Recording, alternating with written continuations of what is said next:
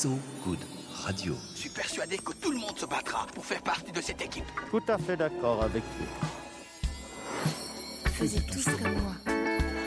Moi, je suis un type qui a fait beaucoup pour l'écologie. Faisiez tous comme moi. So Good Radio. À partir de maintenant, tout ce que vous direz pourra être retenu contre vous, monsieur Wolfoni. Bonjour, bonsoir tous, toutes. Bienvenue sur So Good Radio. Il est l'heure qu'il était hier à la même heure. Il est Ronan Baucher qui était hier Ronan Baucher. Et il est moi qui était hier moi. Enfin, tout ça reste à prouver, hein, cet immobile de proverbes ou de phrases plaisantes, selon Wikipédia.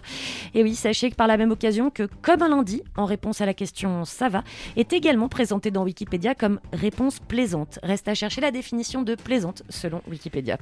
Digression, digresser, c'est en tout cas l'heure d'un faisait tous comme moi, différent d'hier, puisqu'aujourd'hui on parle, on scande, on récite, on dit, on déclame ou on clame d'ailleurs.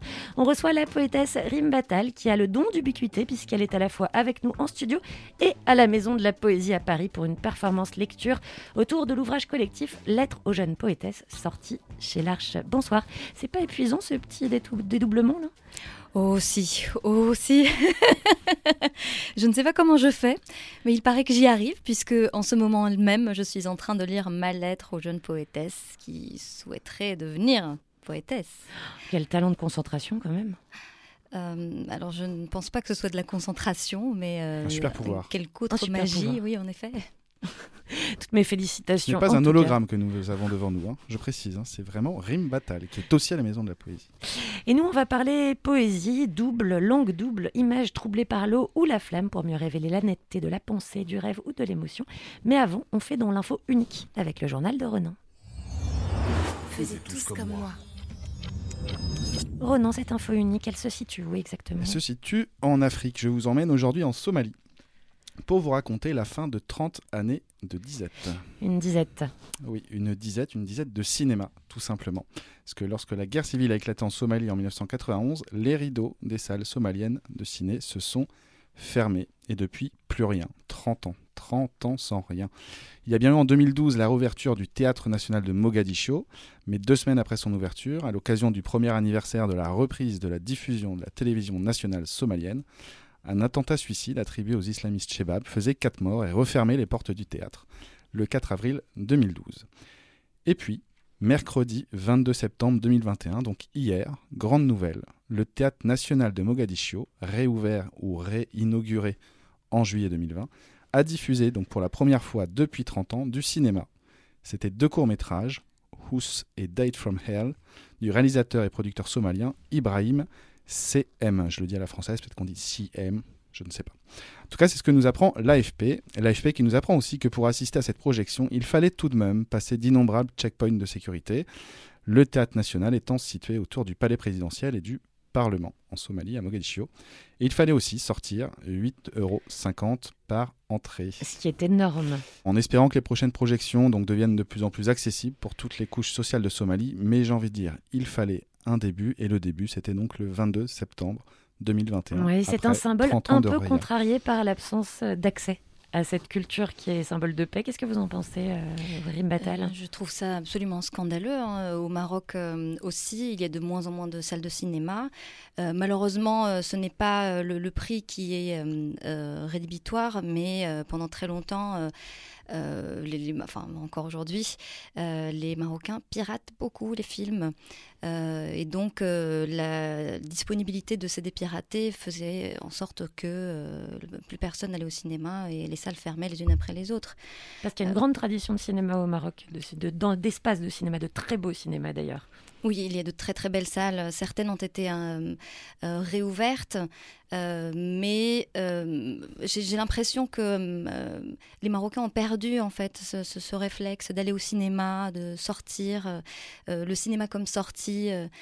Enfin, c'est plus simple finalement de regarder un film sur son ordi chez soi, au chaud, et encore plus quand on est une jeune femme, on n'a plus cette excuse de papa, maman, je vais au cinéma parce que sinon je ne peux pas regarder de, un film. Et ben voilà, tu le regardes sur ton ordi chez toi. Ah, d'accord. Donc Quel- en fait, un accès plus large à la culture est aussi une restriction finalement. Oui, euh, malheureusement oui, c'est un peu paradoxal, mais dans ce cas-là, ça, ça s'applique. C'est pareil pour les concerts, euh, voilà, où on, a- on peut écouter tout et n'importe quoi aujourd'hui euh, sur un téléphone, sur un ordi, et donc euh, les jeunes femmes surtout sont de moins en moins autorisées euh, dans les euh, salles de concert. Enfin, elles sont autorisées, euh, mais simplement c'est compliqué parce que la main au cul arrive assez vite, hélas. Donc euh, c'est un peu, ça refroidit, c'est décourageant. Quel est le dernier film que vous ayez vu, personnellement? Alors le dernier film que j'ai vu, c'est Martin Eden, euh, par un réalisateur italien. Euh, le film était euh, visuellement très beau, très esthétisant, mais par contre l'adaptation est complètement foireuse. Vous n'avez pas retrouvé le, le sublime livre de Jack London? Oh non, mon Dieu, j'ai lu ce livre récemment en plus et, il m'a bouleversée complètement. Vous avez pleuré je- à la je- fin? J'ai pleuré euh, pendant tout le livre. Parce que il est auteur, il essaye de devenir auteur, il essaye de devenir écrivain. Il y a ce côté transfuge de classe, il y a ce côté lutte pour écrire, pour se faire reconnaître. Un total Et- autodidacte. Complètement. Il est autodidacte. Il était, euh, il savait à peine lire et écrire au début du film, et à la fin, il finit euh, connu et reconnu et célébré en tant qu'écrivain pour l'amour d'une jeune femme. J'ai trouvé ce, ce livre Qui très se beau. révèle être un peu médiocre. Ah bah, Absolument. Moi, je le voyais dès le début du livre, mais je comprends euh, qu'on puisse ne pas le voir quand on est dans sa situation à lui, ce qui m'est arrivé aussi euh, quand j'étais plus jeune. Euh, des erreurs de casting. Mais euh, oui, et ce qui m'a touché le plus d'ailleurs, c'est qu'il détaille de manière très précise euh, pourquoi euh, c'est un métier et pourquoi il faut être payé quand on écrit pour intervenir, etc. Parce qu'on voit, euh, enfin, il détaille très précisément euh, combien il doit à l'épicier, combien il doit à sa logeuse, combien il doit. Et ça m'a bouleversée, ça m'a bouleversée. C'est un très beau livre. Je n'ai pas vu le film, j'avais justement peur de l'adaptation, mais Une je vous conseille de lire euh, Je ne l'ouvrage de pas lu, je vais, je vais le faire. Faites-le. On va continuer hein, à, parler, euh, à parler littérature, à parler poésie, à parler métier de la poésie d'ailleurs aussi. Mais en attendant, si je vous dis Vitalik et Rebecca Warrior de Sexy Sushi. Oh. Amour absolu, éternel. C'est un titre que vous nous avez conseillé. Vous pouvez nous rappeler le nom de ce titre? Niemand. On l'écoute tout de suite sur ce Radio.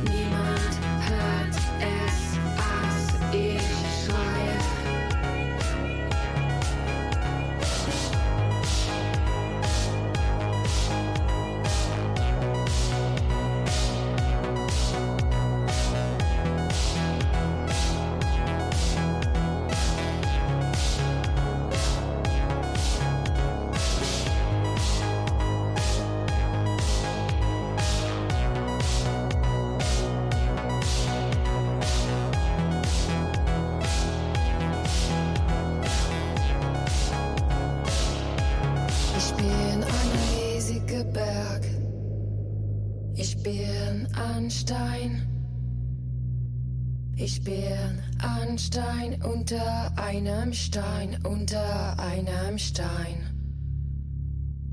Ich bewege mich so langsam, dass ich unbeweglich aussehe. Footbach, Wildbach, Bäche von meinem Trennen. Niemand hört es, als ich schreie.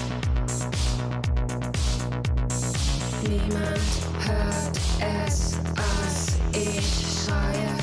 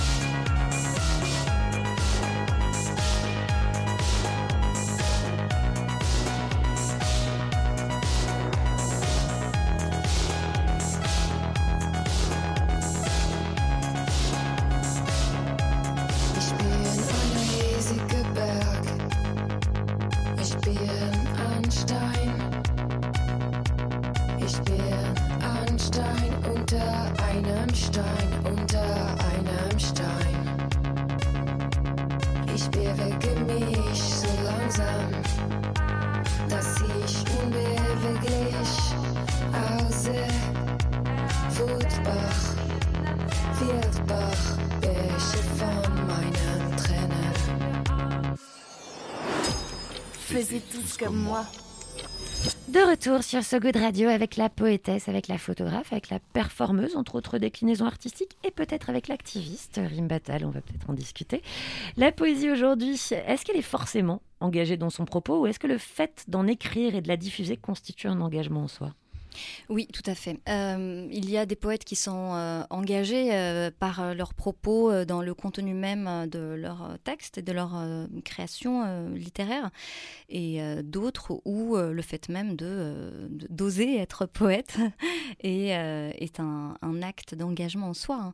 Euh, parce que euh, il, il y en a de moins en moins. euh, il y a une disette de, de Le mot du jour est disette. C'est ça, encore plus de poésie féminine, ou dite féminine en tout cas. Euh, et on essaye de réparer ça. Et est-ce que, en dehors de, de- de ça, le fait que la poésie, c'est la force évocative, un peu libérée de l'obligation de dire du définitif de la pensée et du sentiment, est-ce que c'est ça aussi qui constitue un engagement? Alors, euh, ce que j'aime dans la poésie, ce que je trouve engagé dedans, c'est vraiment même le fait de continuer à en écrire, alors même qu'elle est de moins en moins lue, malheureusement, et euh, elle euh, euh, évolue dans une économie très très complexe qui pénalise beaucoup les, les auteurs et les autrices. Les maisons d'édition, enfin très peu arrivent à tirer leur épingle du jeu. Ça ne veut pas dire que la poésie n'existe plus. Elle existe par ailleurs dans d'autres lieux, d'autres formats, sur les réseaux sociaux notamment. Euh, mais euh, le fait de euh, en vivre et, devient de plus en plus compliqué. Donc continuer à en écrire, à en, en produire, à, formuler de, de manière poétique, pour moi un engagement en soi et, et, et ça relève toujours du, petit miracle du quotidien que d'écrire un poème. D'ailleurs, vous êtes à la fois poète en France, puis poète au Maroc, et il n'y a pas vraiment le même rapport à la poésie. D'ailleurs, si on regarde en 2020, à la suite du Salon international de l'édition et du livre de Casablanca, il a été noté qu'au sein de la production littéraire, la poésie occupe toujours la première place, avec 264 titres, 35% de la production, avant la narration euh, littéraire et avant les essais, alors qu'en France, ça constitue une très très petite partie de l'édition, la poésie. Je crois que c'est de l'ordre de 0,10%, mais je crois que je m'avance un peu sur la précision du chiffre. Est-ce qu'on est perçu de la même manière en tant que poète en France et au Maroc? Est-ce que la poésie occupe la même place? Elle n'occupe pas du tout la même place, en effet, mais euh, euh, le poète, ou la poétesse d'ailleurs, reste euh, déconsidéré quand même au Maroc. Quand on, quand on se déclare poète uniquement, on est très mal vu. C'est pas sérieux d'être poète au Maroc. Ah, c'est une question de sérieux. Oui, c'est aussi une question de sérieux, c'est une question de... C'est vécu et c'est perçu comme une sorte de déclassement. D'abord, il faut avoir un vrai travail. Quand on est déjà médecin, euh, prof, euh, instit, euh, euh, que sais- sais-je, euh, ingénieur, et qu'on écrit de la poésie, on publie, on est très bien considéré, on est... euh, voilà, enfin mis en valeur, mais en revanche, quand on se dit seulement poète, bah, les gens bug en fait. Pardon, poète, ça veut dire quoi? Mais c'est pas un métier, etc. Donc c'est un peu compliqué, c'est toujours un peu paradoxal. Euh, dans le sud du Maroc, par exemple, la poésie est beaucoup plus valorisée qu'ailleurs, mais toujours pas en tant que euh, métier, mais en tant que euh, nécessité vitale. toutes les personnes en composent, de mémoire surtout, et déclament de la poésie en arrivant chez ses invités. Quand on est invité, on arrive au dîner ou au goûter avec un poème sous le bras, de même que des fruits ou des petites choses, des cadeaux pour ses hôtes. Euh, dans le, nord du Maroc, c'est un peu c'est différent. Euh, la poésie migre, elle est un peu plus aujourd'hui dans le rap, euh, ce qui veut dire, enfin, elle existe, elle se transforme, elle mute. au début du siècle dernier, elle était très orale. À un moment, elle est devenue écrite. Aujourd'hui, elle est chantée. On ne sait pas de quoi demain sera fait, mais elle, existera toujours. Mais elle reste voilà, très centrale dans la société. Est-ce que vous avez ce même sentiment en France où elle est quand même souvent reléguée en, termes d'édition à de l'académisme, à quelque chose d'assez figé? Comment est-ce que vous vivez votre... la poésie et la place de poète en France? Euh, en France, ça dépend vraiment des milieux. Euh, euh, et, il y a des sortes de vagues, en fait, dans l'histoire de la poésie. Il y a des moments où elle a été très valorisée, où des jeunes s'en emparent, en font autre chose que cette poésie très académique, très figée, très posée, très plan-plan au final. Très codifiée et très, très intello en fait. Quand on essaye de faire de la poésie très intellectuelle, c'est très bien. Moi, je trouve ça magnifique que des poètes fassent de la recherche, fassent évoluer les formes, les codes, etc. Mais euh, elle s'éloigne du public. Et de la poésie sans public, eh bien, bah, elle finit par euh, disparaître. Elle ne peut pas être que dans les livres et que dans les colloques, etc. Euh, elle est aussi dans euh, les scènes ouvertes, elle est dans les bars, elle est déclamée, elle est dite dans, dans la vie de tous les jours, elle est dite au téléphone, elle se lit en tête à tête dans des lieux obscurs à Paris. nous pouvons en parler tout à l'heure. Mais oui, mais c'est vrai que par rapport à d'autres pays, euh, et pas seulement le Maroc, la, poésie est, est très... Euh, un peu tristoune en France. Elle est un peu trop euh, sacralisée en fait. Elle est trop sacralisée. et intellectualisée? Elle est, Oui, c'est ça. Mais du coup, elle est, elle est complètement, elle va mourir en fait. Alors que en Italie, les poètes remplissent des salles de 2000 personnes, alors qu'en France, on peine à euh, je sais pas, à ramener 10 euh, personnes en librairie. Bon, ce soir, à la Maison de la Poésie, euh, j'ai... Ils sont combien, là, devant, vous, là devant Je dirais 150, 200. en tout cas, c'est, la billetterie est fermée depuis deux jours. on affiche complet. On sent l'effervescence poétique dans la salle. c'est chouette. C'est bien quand même de pouvoir avoir accès comme ça en duplex. C'est toujours important. Et là, on va revenir un tout petit peu sur... bien sûr qu'on va revenir sur les projets en question que vous dont vous avez donné des indices comme ça, très subtilement distillés.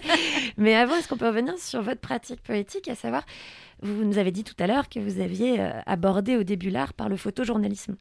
Et comment est-ce que vous êtes passé du photojournalisme à la poésie et qu'est-ce qui reste justement de, ce, de cette approche photographique dans votre poésie? Euh, alors, je faisais de la photo euh, de presse, du photojournalisme, mais j'écrivais aussi. J'écrivais, j'ai toujours écrit, à vrai dire, mais euh, avec des périodes différentes. Au moment où j'ai commencé la photographie, j'écrivais toujours de la poésie, mais je les gardais, je gardais mes poèmes dans des petits carnets que, et je tâchais à garder ça secret.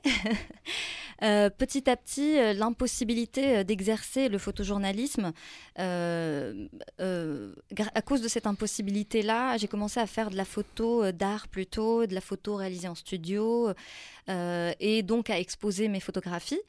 Euh, en 2013, j'ai eu l'immense chance d'obtenir une résidence et une bourse de création à la Cité internationale des arts à Paris.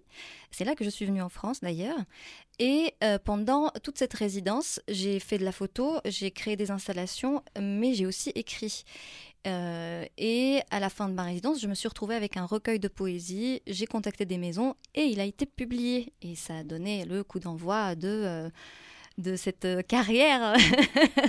C'est encourageant. J'ai été validée par une maison d'édition. donc j'ai pris un peu plus au sérieux ces poèmes que j'écrivais un peu pour moi finalement.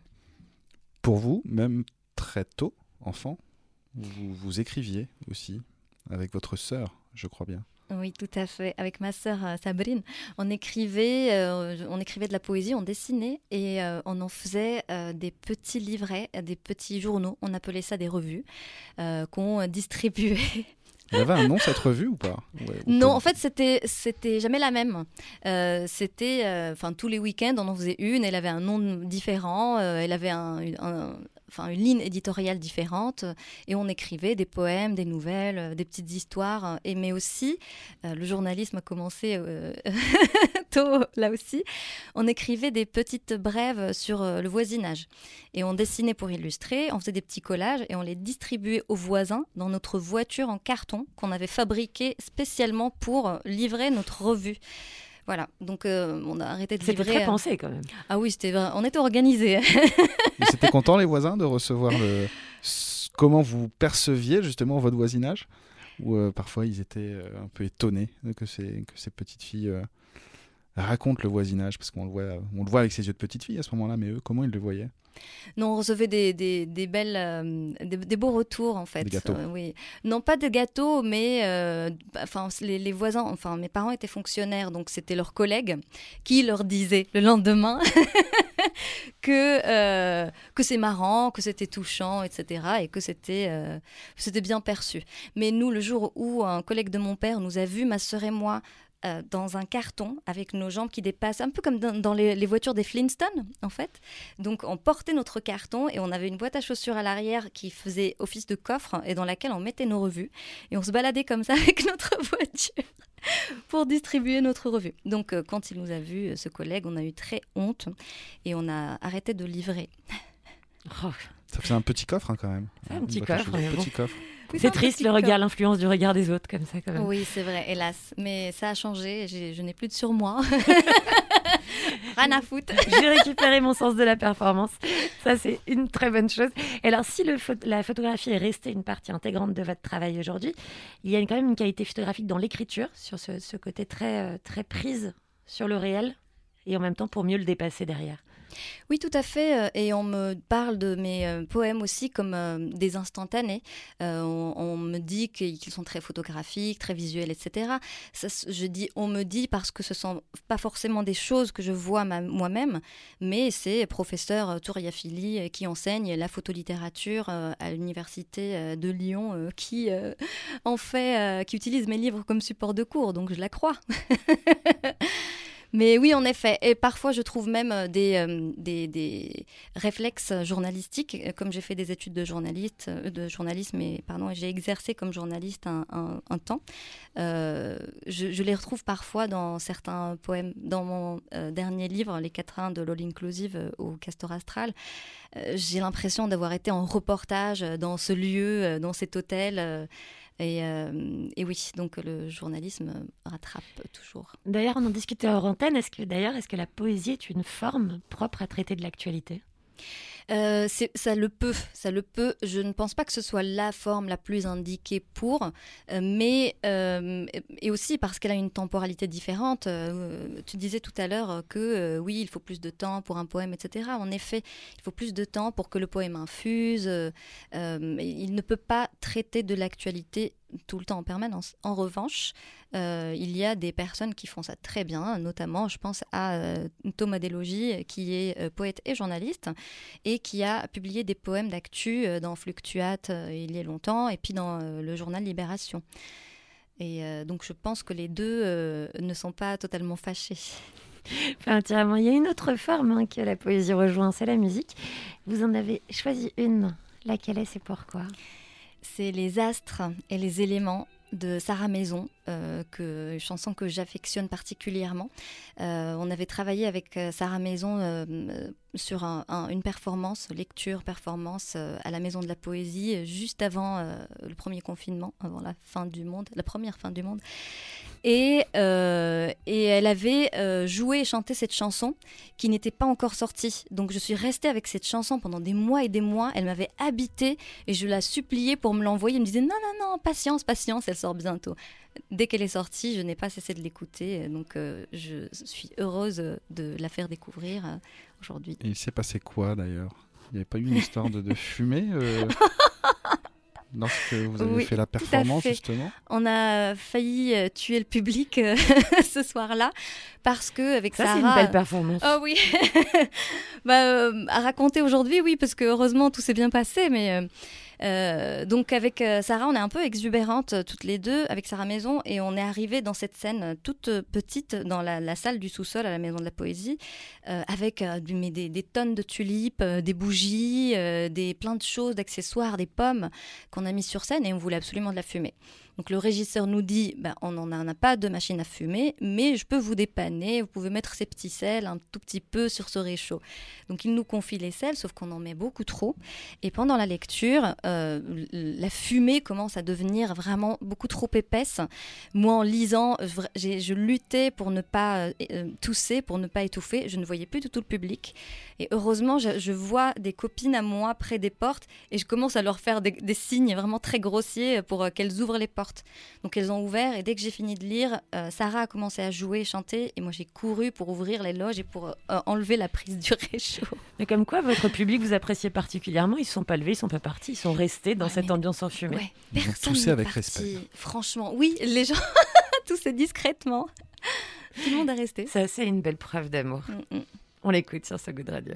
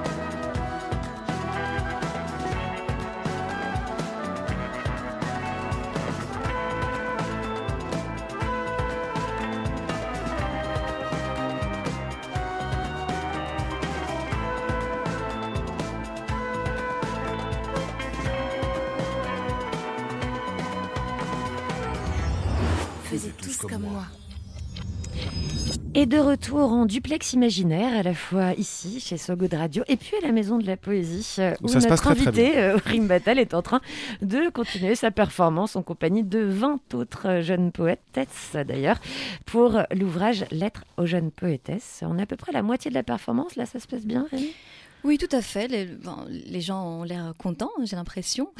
je, Ouais. je ne les distingue que très peu parce que la lumière est sur scène, mais Et vous sentez une émotion palpable oui, dans je, le je public. sens de l'électricité, je sens... je- je- ils pleurent là. C'est toujours bon signe quand même. On va revenir quand même sur ce- cet ouvrage collectif, parce que c'est un ouvrage collectif, 21 jeunes poétesses, mais pas seulement musiciennes, performeuses, slameuses. Comment est-ce que vous êtes retrouvées dans ce collectif-là et quel en est le propos? Euh, alors j'ai reçu un coup de fil euh, il y a plusieurs mois de la part d'Aurélie Olivier qui a euh, une association qui s'appelle Littérature, etc. et qui organise des lectures et des performances, etc. Et donc elle m'appelle, elle me dit Rim, j'ai quelque chose à te proposer. Est-ce que tu veux bien m'écrire une lettre qui sera destinée à une jeune poétesse ou alors à la poétesse que tu étais quand tu étais plus jeune, que tu les choses et y dire les choses que tu aurais aimé qu'on te dise à ce moment-là sur euh, ce que c'est qu'être poétesse, écrire, euh, sur le milieu de la poésie, sur la poésie en tant que métier. Et j'ai dit oui. Elle m'a dit, eh bien, on va en faire un ouvrage avec euh, ceux euh, d'autres poétesses qu'elle avait déjà sous la main, qui avait déjà livré. Euh, Aurélie venait de découvrir mon travail à ce moment-là et elle s'est dit, il faut absolument que Rime en soit. Euh, donc euh, ce, ces textes-là, euh, ces lettres, donc qui sont des lettres, ont été rassemblés dans, les lettres aux jeunes poétesses, publiées aux éditions de l'Arche.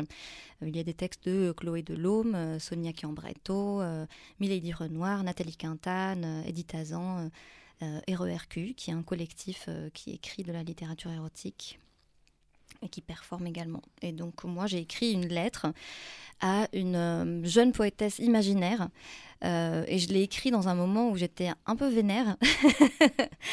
donc je pense que ça se ressent un peu dans la lettre, mais j'ai j'ai eu euh, euh, beaucoup de plaisir à l'écrire. Parce qu'au-delà de, de s'adresser aux, poétesses ou aux artistes, euh, qu'elles étaient plus jeunes, il y a quand même un propos plus général sur le fait d'être une femme dans ces milieux-là, et notamment, et sur, euh, sur- ou femme ou non-binaire d'ailleurs, je crois que ça, ça couvre plus que ça. Oui, oui, complètement. En fait, chaque poétesse a écrit un peu depuis euh, sa propre expérience euh, et de la féminité et de la poésie. Euh, et euh, il y a plein de, euh, de, de grilles de lecture et de problématiques qui se croisent dans ce livre parce que les, les, les poétesses, euh, les autrices qui y sont viennent de, de milieux différents, d'origines différentes, de pays différents et voilà, qui, qui vivent le monde différemment. Et donc ça se voit, et même de générations différentes aussi d'ailleurs, et ça c'est important, ce ne sont pas uniquement des jeunes poétesses, il y a des poétesses plus âgées, qui ont une expérience beaucoup plus longue. D'ailleurs ça c'était une de mes appréhensions quand Aurélie Olivier m'a proposé, et je me suis dit mais... Mais j'ai rien à raconter encore en fait. Je- tu veux pas me demander ça dans 20 ans, euh, 30 ans? Mais ça s'est fait. Et la référence euh, à... Bon, elle est quand même très claire, hein, c'est la référence à Rilke, l'être un jeune poète. Est-ce que c'est une référence qui vous parle? D'ailleurs, c'est c'est quoi les figures de, de poétesses ou de poètes dont vous sentez proches, qui vous ont inspiré Quelle était la figure de la poétesse dans votre imaginaire aussi Je n'ai pas de figure particulière qui m'a inspirée, euh, mais j'avais beaucoup beaucoup d'amour pour plein de, de poètes ou de textes. C'était plus les textes d'ailleurs que j'ai pas ce, ce petit euh, cette fibre du fanatisme en fait. Je suis pas fan. de- Oui, ouais, ça. franchement, je, je- ouais, non, j'ai pas, j'ai jamais été fan de ceci ou cela. euh, euh, mais euh, par contre, oui, il y a des textes qui m'ont bouleversée, euh, qui ont changé ma vie, qui m'ont transformée moi-même, qui m'ont fait grandir ou qui ont qui m'ont aidé à me déconstruire. Euh, il y a aussi un livre euh, qui m'avait beaucoup touchée et qui m'avait, euh, je pense, c'était celui-ci et qui m'avait décidé à écrire de la poésie. C'est un livre qui s'appelle euh, L'ange affamé de Gérard Haller. Il n'est pas du tout connu, mais on me l'avait offert euh, quand j'étais à la Cité internationale des arts euh, en tant que résidente. J'avais commencé à apprendre l'allemand. Je ne sais pas pourquoi, je trouvais que c'était une belle langue. Pour pouvoir chanter la chanson de Vitalik et Certainement. Sexy tout à l'heure. Que Ce que vous avez fait Oui. en antenne. fait. Oui, oui, ça Dans un préciser. allemand presque parfait. Euh, De mon point de vue très objectif de personnes qui ne parlent pas allemand. J'ai un peu perdu, mais au bout de quelques mois, je m'en sortais très très bien. J'allais à Berlin et je parlais euh, tranquillement euh, euh, en allemand. Et euh, donc, on, on m'a offert ce livre qui était euh, où les poèmes avaient été en- écrits en français, mais qui euh, avaient été traduits vers l'anglais et l'allemand. Donc, je les lisais en français et en allemand pour pouvoir pratiquer, etc. Et j'avais des amis allemands qui m'aidaient à un peu perfectionner. Donc, euh, oui. Et est-ce que vous aviez, sans avoir de, de, de- de- sans être fan, sans avoir une référence, mais une image quand vous étiez petite de ce à quoi ressemblait une poétesse. Genre des attributs physiques, des, des attitudes. Est-ce que vous aviez une image dans votre tête? J'avais euh, une image plus euh, vraiment très traditionnelle parce que euh, j'hab- j'habitais dans le sud du Maroc, j'habitais à Tantan où j'ai passé mon enfance et là-bas euh, c'était les Sahraouis, donc euh, c'est les, personnes qui viennent du désert euh, qui vivaient beaucoup en nomade, enfin qui étaient en partie sédentaires en ville. Ils avaient des maisons en ville quand il pleuvait, il y avait des orages ou des tempêtes de sable. Les personnes venaient s'abriter dans le dur, mais qui vivaient le reste de l'année dans des tentes. Et donc, il portait ce- cet habit donc de mlahfa, qui est une sorte de grand tissu un peu transparent, translucide, et mettait des petites robes sans manches à l'intérieur. Et le, le critère de beauté chez les Sahraouis, c'est c'est les, rondeurs en fait. Plus on est grosse, plus on est belle, et plus les hommes sont complètement fous. Et elles mettent du rouge à lèvres très noir. Donc pour moi, c'était ça la, poétesse en fait, parce que c'est c'est là que j'ai, euh, enfin j'ai vu euh, des, des femmes et des hommes euh, déclamer en hassani, qui est le, le, le dialecte, enfin la langue locale. Et je les ai vus déclamer en hassani avec ce rouge à lèvres très noir et avec ce tissu et avec leurs grands bras nus et avec le tissu qui tombait de leurs cheveux très très très noirs.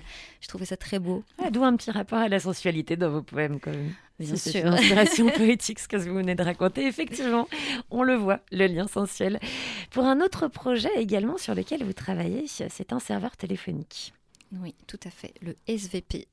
SVP est un serveur euh, téléphonique qui a été euh, monté par la compagnie euh, Home Théâtre, comme Home, euh, au moment du premier confinement. Euh, il y a eu beaucoup d'initiatives autour du téléphone, autour de la lecture, de, de poésie, de la lecture de manière générale au téléphone, euh, qui avaient euh, vu le jour à ce moment-là. Nous, avec le Bordel de la Poésie, on avait lancé aussi la ligne rose du Bordel de la Poésie, qui était payante. Le SVP était gratuit. Euh, les poèmes sont enregistrés euh, et euh, on peut appeler à n'importe quelle heure, euh, contrairement aux autres initiatives où il fallait prendre rendez-vous, donc ce qui est beaucoup plus pratique côté SVP. Et à n'importe quelle heure du jour, on a un numéro de téléphone, on compose et on a un poème euh, d'un poète ou d'une poétesse contemporain- contemporaine, lu par elle-même ou par une comédienne. Et donc, par exemple, aujourd'hui, nous avons appelé ce SVP. Ça ressemble à ça. À toute heure, un poème vous écoute. Bienvenue sur SVP, le serveur vocal poétique de la compagnie Home Théâtre. Ce service gratuit vous permet d'écouter des poèmes sur votre téléphone. Il y a 30 poèmes répartis dans trois tiroirs. Choisissez un des trois tiroirs en tapant 1, 2 ou 3. Vous avez ouvert le deuxième tiroir. Pour écouter un poème, tapez un chiffre entre 0 et 9. Je dis poésie de Maude Thiria. Un poème inédit pour le serveur vocal poétique, lu par Julien Bussy. Pour revenir au sommaire, tapez étoile. Voilà, nous n'avons pas écouté entièrement, enfin passé entièrement le poème que nous avons écouté euh, parce que euh, nous avons un temps malheureusement limité, mais nous vous invitons, invitons pardon, à le faire absolument. C'est quand même le serveur vocal le plus agréable qui soit. hein. Je vous, je vous donne le numéro, c'est le 03 74 09 84 24. 24 heures sur 24, 7 jours sur 7, c'est gratuit, sans rendez-vous. C'est un petit bijou. Il y a un site internet, si jamais les personnes n'ont pas eu le temps de noter cette... ce numéro de téléphone. Tu n'as pas une grande pratique de la 03 hotline. hein, je- Renan. 74 09 84 24. Je pourrais le dire avec le numéro des départements si vous voulez. Il y a un, un site, en effet, euh, celui de la compagnie Home Théâtre, sur lequel on peut retrouver le numéro. Euh, le, le SVP est très, euh, euh, très dynamique sur les réseaux sociaux également, sur Instagram, euh, avec une, euh, un- de très jolis graphismes euh, qui, euh, qui, qui ont été créés par euh, Jordan Anatole, qui est professeur et designer euh, euh, à euh, l'université de Valenciennes. Et donc c'est lui qui a fait toutes les petites vidéos, tout, tout l'habillage graphique qui est vraiment très très beau. Je suis très très fan personnellement. Et oui, on peut appeler 24 heures sur 24 et c'est ça qui est génial. Vous appelez de temps en temps vous-même? Ça m'arrive, oui. Quel Ça tiroir vous choisissez Ça dépend. En fait, j'essaye de lier ça au- hasard. Donc, euh, j'appelle quand je suis dans le métro, quand j'ai un moment d'attente. Avant, je fumais des clopes. euh, maintenant, je fume plus. Alors, je remplace par la poésie. Donc, tous ces temps d'attente, euh, j'appelle euh, le SVP et, et je regarde s'il y a un numéro de maison, un numéro de métro, etc. Et je fais en fonction. euh. Vous êtes déjà tombé sur vous-même? Eh bien, non. Curieusement. Et j'ai des copines qui appellent, mais pour la première fois, elles tombent sur mon poème. Moi, j'ai jamais. euh, Et je pense que si jamais ça m'arrive, je raccrocherai. C'est bon, je les connais. Vous n'aimez pas vous entendre? Ou vous réentendre Non, enfin, je suis indifférente à cela. Je, je ne m'écoute, me réentends pas, je ne me réécoute pas euh, juste comme ça pour le plaisir. Et en même temps, si j'appelle le SVP, c'est que j'ai envie d'écouter d'autres poèmes plutôt que de juste euh, réviser et voir si j'ai bien lu ou pas. euh. Ça pourrait être le sujet d'un d'un film fantastique. Vous appelez, vous tombez systématiquement sur vous. Plus jamais sur quelqu'un d'autre. Ce serait absolument terrifiant. Le 03 74 09 84 24. Et par ailleurs, vous avez évoqué un autre projet. On va pas pouvoir tous les faire parce que malheureusement, ou heureusement pour vous d'ailleurs, vous avez une activité assez débordante. Oui, et puis je suis occupée, je suis en train de lire à la Maison de la Poésie. Ah, en euh, plus, voilà, exactement. Il faut vous concentrer un tout petit peu. oui. Voilà pour le dire hein, tout de même. Vous êtes également membre du bordel de la poésie. Alors, qu'est-ce que ce bordel de la poésie? Est-ce que ça se définit un bordel déjà? Est-ce que c'est les lieux obscurs dont vous parliez tout à l'heure? Exactement. Et le prochain est ce samedi euh, au théâtre des Déchargeurs. Euh, le Bordel de la Poésie est un lieu, euh, une sorte de cabaret immersif, un peu hors du temps, euh, un peu étrange, euh, un peu anachronique, dans lequel on peut se faire offrir contre menu monnaie, non pas un service sexuel, mais des lectures, une lecture de poésie en tête à tête avec la personne qui l'a écrite. Donc Ce qui est un peu avez- érotique également. hein. ben justement, c'est très étrange parce que c'est euh, tout ce qu'on lit au bordel de la poésie, qu'il soit érotique ou non, est considéré, vécu comme érotique. C'est le dispositif, le côté intimiste, tête à tête, lecture dans les yeux, à l'oreille, qui rend tout euh, absolument sensuel. Donc, si vous voulez passer, un... comment ça se passe? On s'inscrit On y vient naturellement euh? Euh, alors, on, on prend un ticket hein, sur une billetterie euh, en ligne, euh, sur Helloasso. Euh, ensuite, on arrive. On y vient Euh, habillé. On y vient habillé, Voilà. bien sûr. Érotisme ne veut pas dire exhibitionnisme. On ne, non, on ne pas- se non, déshabille pas exactement. scène. Les, les poètes et poétesses sont habillés de manière euh, suggestive. Euh, on a des petits corsets, des plumes, les dentelles, etc. Hein, de- des garçons comme les filles. Euh, donc vous êtes accueillis par notre chaton de bordel, Victoria, par notre pimp et notre madame, euh, qui euh, vous explique comment ça se passe. Euh, si vous voulez une lecture en tête-à-tête, vous prenez un jeton qui est à 5 euros. Et ensuite, il y a un bar, il y a de la musique, du tarot, des performances publiques, des lectures. Il se passe plein Ah de oui, choses. la lecture en tête à tête, c'est comme un lap dance en fait, mais version poésie. Voilà, et en moins, euh, moins bougé. Ça dépend des poètes. Il y a des poètes qui jouent quelques notes de musique, il y en a qui utilisent un peu des, des- des- du parfum, etc. Ça dépend des éditions. À chaque fois, on a quelqu'un qui a une euh, spécialité. Et donc, c'est au Théâtre des Déchargeurs. à Euh, Paris, Oui, 3 rue des Déchargeurs euh, dans le Marais. à 23h, c'est ça samedi? 23h à 2h du matin. Ah oui. Voilà, vous savez ce que vous Ah allez oui. faire de votre samedi soir. Et l'érotisme poétique, un petit peu, c'est important. Juste avant de se quitter, euh, j'ai lu une phrase dans un interview de vous. euh, selon vous, on peut porter deux ou trois vérités en charentaise. Ça m'a beaucoup, beaucoup intrigué comme phrase. J'aimerais une explication sur le fait de porter ces vérités en charentaise. Euh, J'ai dit beaucoup de bêtises. hein. Euh, ça veut dire que euh, au bout d'un moment, quand on, on est un peu trop sûr de soi, on, on développe des certitudes, elles deviennent un peu trop confortables en fait, euh, et comme des charentaises. Alors que on peut aussi euh, décortiquer, se mettre en danger, euh, mettre des tongs, des baskets, corsets, des des talons plumes. hauts, euh, des stilettos, Des plumes et de la dentelle. c'est ça, et sortir Voilà. avec. C'était vraiment plus une réflexion sur le, le doute, sur le questionnement de soi, sur le voilà ce doute continuel que je préfère largement à la véri- vérité. Ben, on vous encourage hein, sur ce goût de radio à porter vos plumes intellectuelles, euh, à mettre vos dentelles euh, émotionnelles, à balancer, je sais pas moi, du boa, euh, du boa amoureux, du boa de la pensée. Et des tongs. Et des tongs. Rémi, Rémi a dit tongs aussi. hein. Et des tongs en hiver. Toujours. J'aime bien les tons. Évidemment, avec une petite paire de sockets à l'intérieur. Merci Rim Batal. La musique et la poésie, hein, elles partagent leur rythmique et leur langue. On l'a dit, leurs images s'échangent, ça s'emprunte, ça se répond. Et un des exemples contemporains, c'est quand même la britannique Kate Tempest, auparavant Kate Tempest, avec un Theme for Becky. C'était sur l'album Everybody Done en 2014 sur le label Big Dada. On l'écoute tout de suite.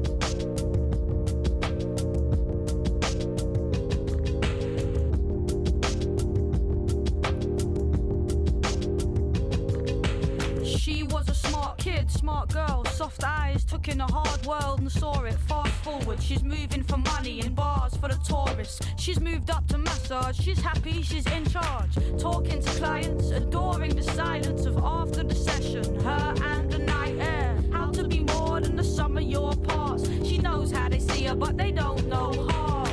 I never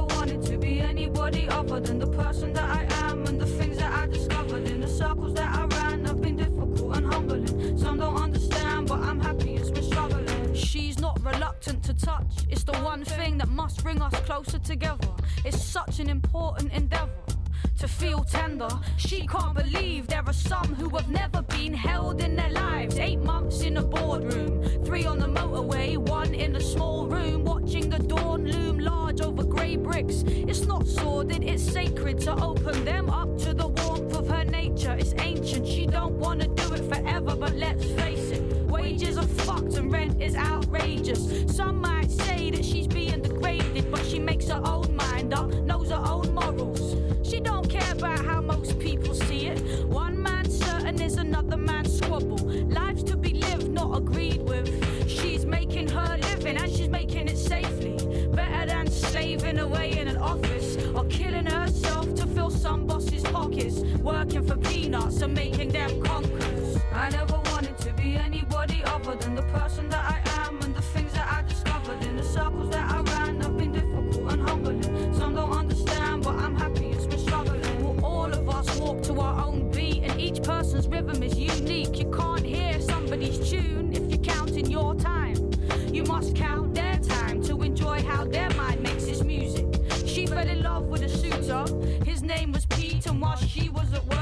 stoned and watched snooker. And when she got home, he cooked food for them both. They were happy and close, but she could feel it pulling at the threads of their tapestry, unraveling all that he knew to be true. He's the type to say this is reality. He finds it very hard to alter his view, but gradually she has felt less and less certain that his understanding would stretch. And now she's got to justify all her decisions,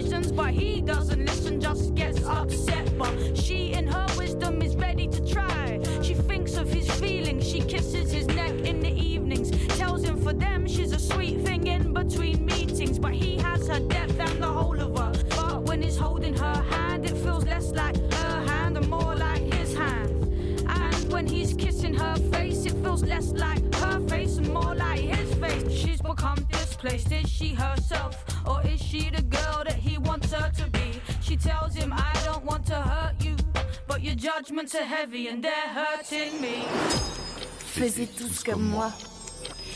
Et c'est donc la fin, mais qui n'est qu'une promesse de début, puisqu'on se retrouve demain. On se retrouve demain avec qui, Renan Nous nous retrouverons demain avec Gilles Clément et Fred Bernard pour parler euh, jardin et bande dessinée à l'occasion Et de la Bulle. ne- et Bulle à l'occasion de la 9e édition du festival Formula Bulla. Et si vous faites de la nostalgie de proximité, vous pouvez dès demain écouter cette émission d'aujourd'hui sur sogoodradio.fr. Les temporalités n'ont plus aucun sens. C'est comme ça. Le SVP, ce serveur de vocal de poésie sur lequel Rim Batal a posé des vers, mais pas seulement, elle et beaucoup d'autres, eh bien, il sera présent au marché de la poésie. C'est à Paris sur la place Saint-Sulpice avec une installation téléphonique. On vous donne juste cet indice, ça va vous donner envie d'y aller. Ce sera le 21 octobre et c'est ça, Rim Oui, tout à fait. euh, euh, tout à fait. je confirme. C'est une bonne confirmation, c'est Je valide. important. Je valide cette vraiment juste le doute information. nécessaire, mais je valide. Ah, hésitation, suspense, drame. Oui, finalement, c'est exactement ça. Et on va pas se quitter comme ça, parce que qui dit serveur vocal de poésie, on n'a peut-être pas écouté la poésie tout à l'heure, mais la vôtre, oui. En revanche, vous nous faites le plaisir de nous lire une poésie. Comment, comment s'appelle-t-elle? Ce dont Faisez tous comme moi. So good radio.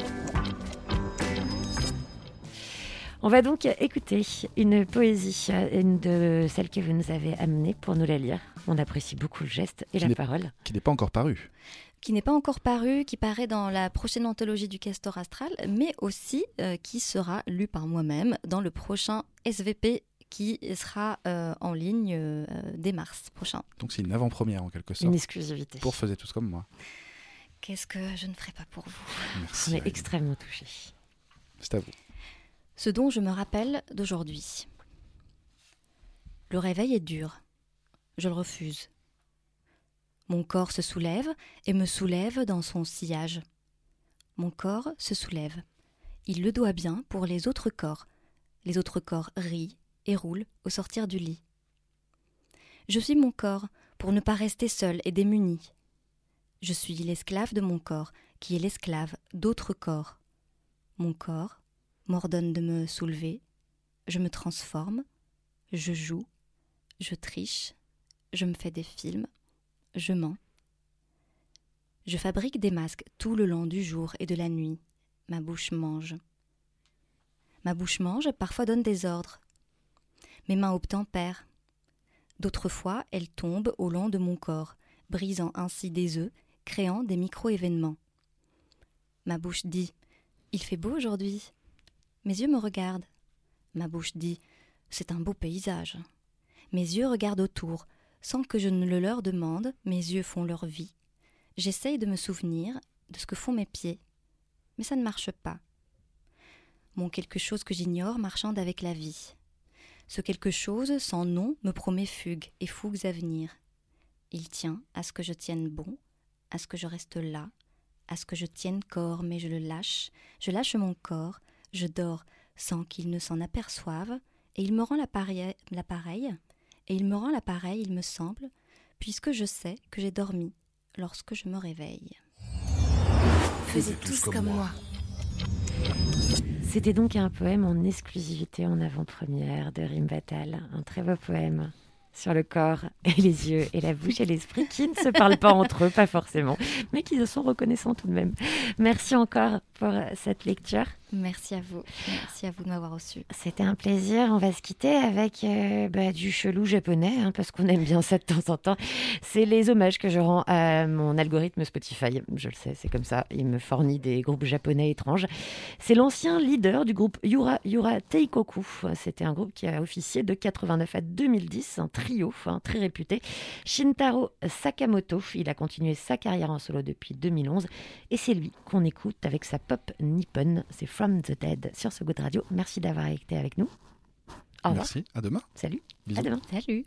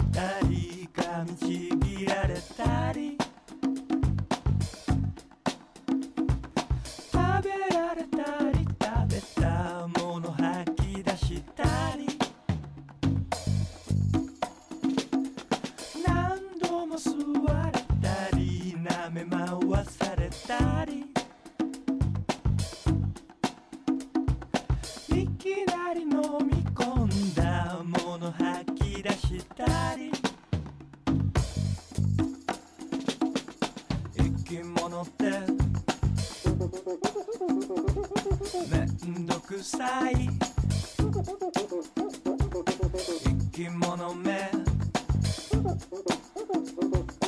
生き物どもめ。